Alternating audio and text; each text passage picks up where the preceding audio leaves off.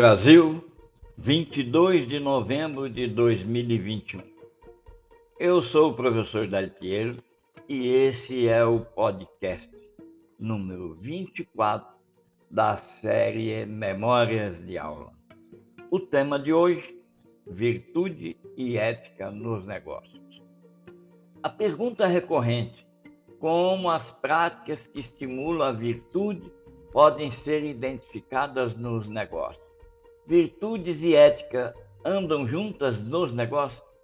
E eu sempre respondo: basta olhar.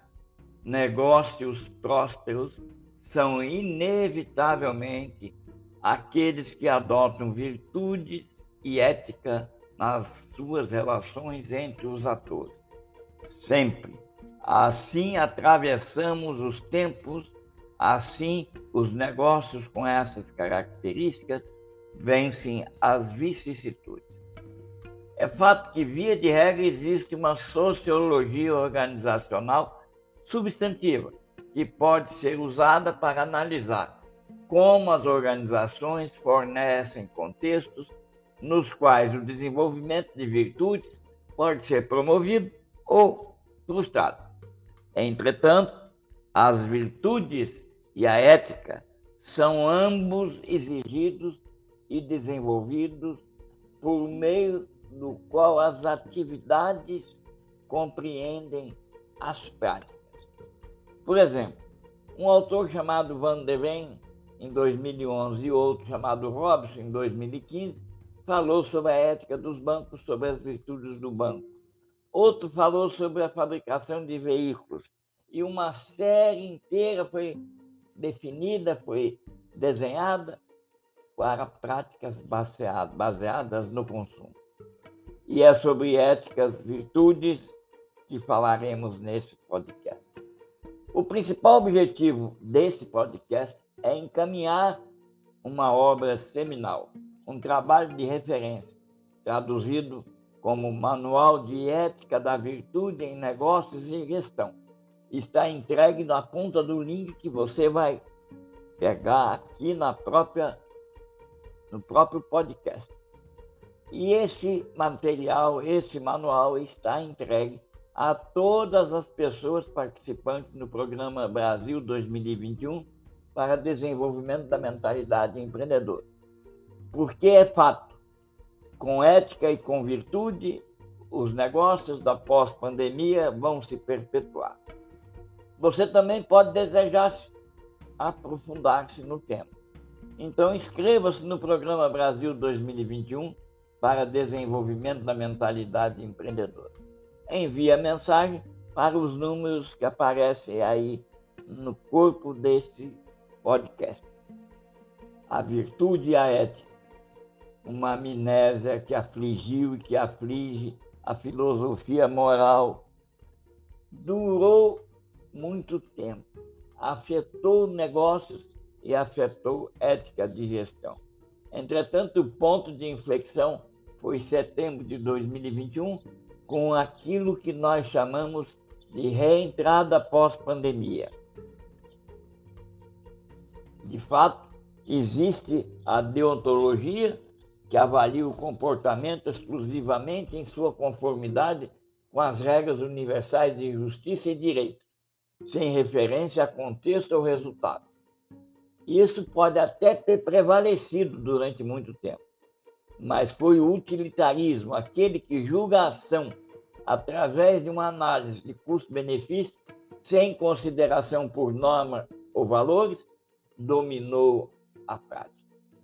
O significado de virtude, ou o significado da virtude na sociedade contemporânea, durante muito tempo deixou de ficar claro e nem houve relatos satisfatórios de conceitos básicos de moral, psicologia, desejo, motivo, ação e intenção.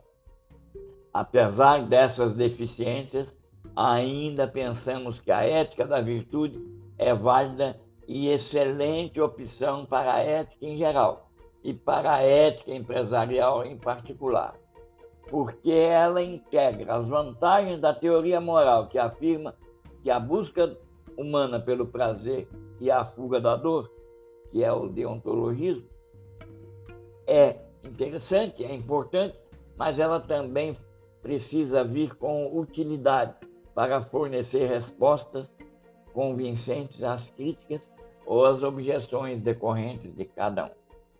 A ética da virtude subscreve os princípios universais e considera os resultados gerais.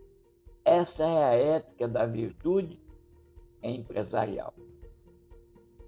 Muito distintamente da ética da virtude emocional, comportamental, essa ética da virtude empresarial estabelece uma relação causal bidirecional entre o que o agente faz e quem esse agente se torna.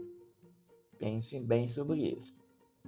A virtude da ética nos negócios presta atenção às particularidades dos agentes, motivos, intenções, hábitos, caráter, relacionamentos, comunidade, e ainda assimila que proibições sem exceção podem existir.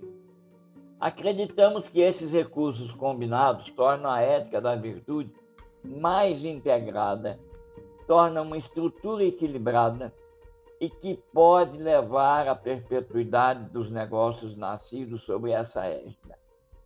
Agora, após pandemia, é o renascimento da ética na vida e nos negócios.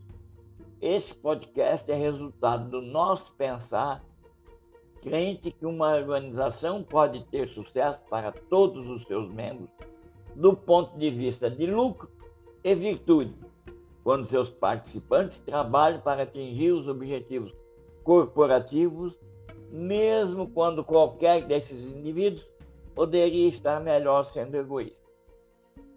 Aliás, é sobre isso que o Programa Brasil 2021 para Desenvolvimento da Mentalidade Empreendedora versa o tempo todo.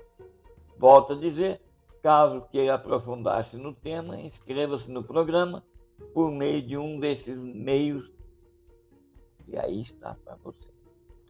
E de outra forma, encorajo você a acompanhar outros podcasts nos quais vamos descrever mais detalhes de maneira que você possa planejar sua empresa em cima de virtudes e éticas. Até lá, um abraço.